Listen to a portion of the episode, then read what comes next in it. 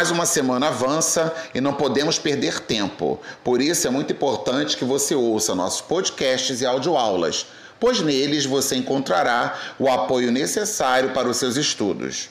Não deixe de ouvi-los.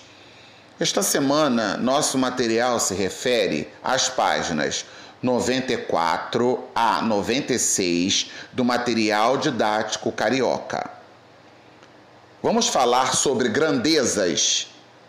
Grandeza é tudo aquilo que pode ser comparado e medido. Medir uma grandeza é compará-la com outra grandeza de mesma espécie, que é a unidade de medida. As grandezas podem ter suas medidas aumentadas ou diminuídas. Alguns exemplos de grandeza: o volume, a massa, a superfície, o comprimento, a capacidade, a velocidade, o tempo, o custo e a produção. É comum no nosso dia a dia situações em que relacionamos duas ou mais grandezas. Por exemplo, em uma corrida de quilômetros contra o relógio, quanto maior for a velocidade, menor será o tempo gasto nessa prova Aqui as grandezas são a velocidade e o tempo.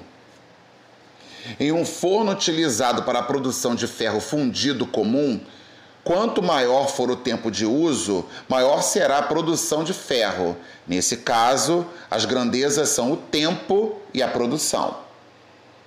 Seguindo o nosso material, temos as medidas de comprimento, as medidas de superfície e as medidas de volume.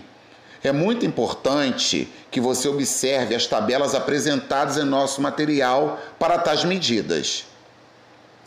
As medidas de comprimento são mecanismos de medição eficazes, uma vez que utilizam como recursos medidas convencionais, tais como milímetro, centímetro, metro, quilômetro. Ao andarmos para a direita na tabela, multiplicamos por 10 em cada casa. E ao andarmos para a esquerda, dividimos por 10 em cada casa. A medida de superfície é sua área e a unidade fundamental é o metro quadrado. Ao andarmos para a direita na tabela, multiplicamos por 100 em cada casa. E ao andarmos para a esquerda, dividimos por 100 em cada casa. As medidas de volume são responsáveis por determinar qual a capacidade de volume de um determinado corpo sólido. Ela mede o quanto de volume esse corpo pode armazenar. Ao andarmos para a direita na tabela, multiplicamos por mil em cada casa.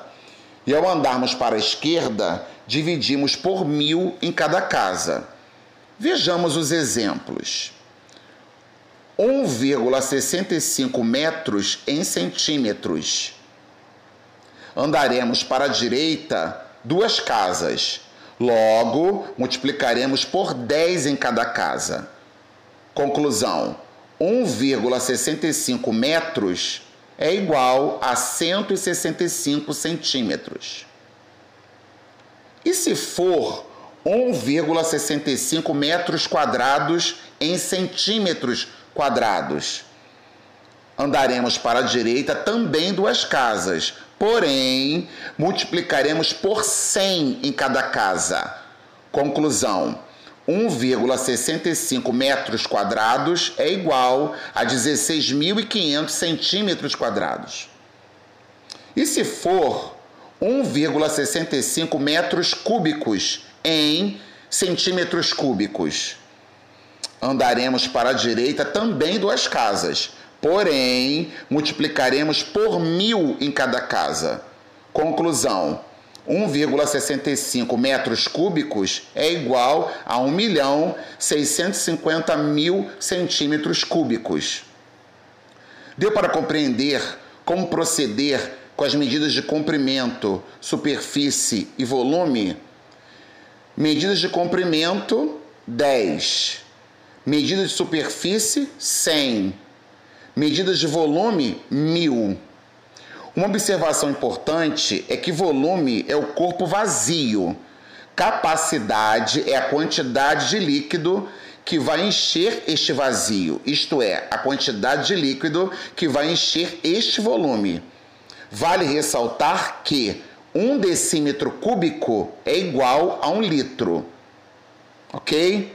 Agora vamos praticar e verificar se realmente compreendemos. Um abração, até a próxima!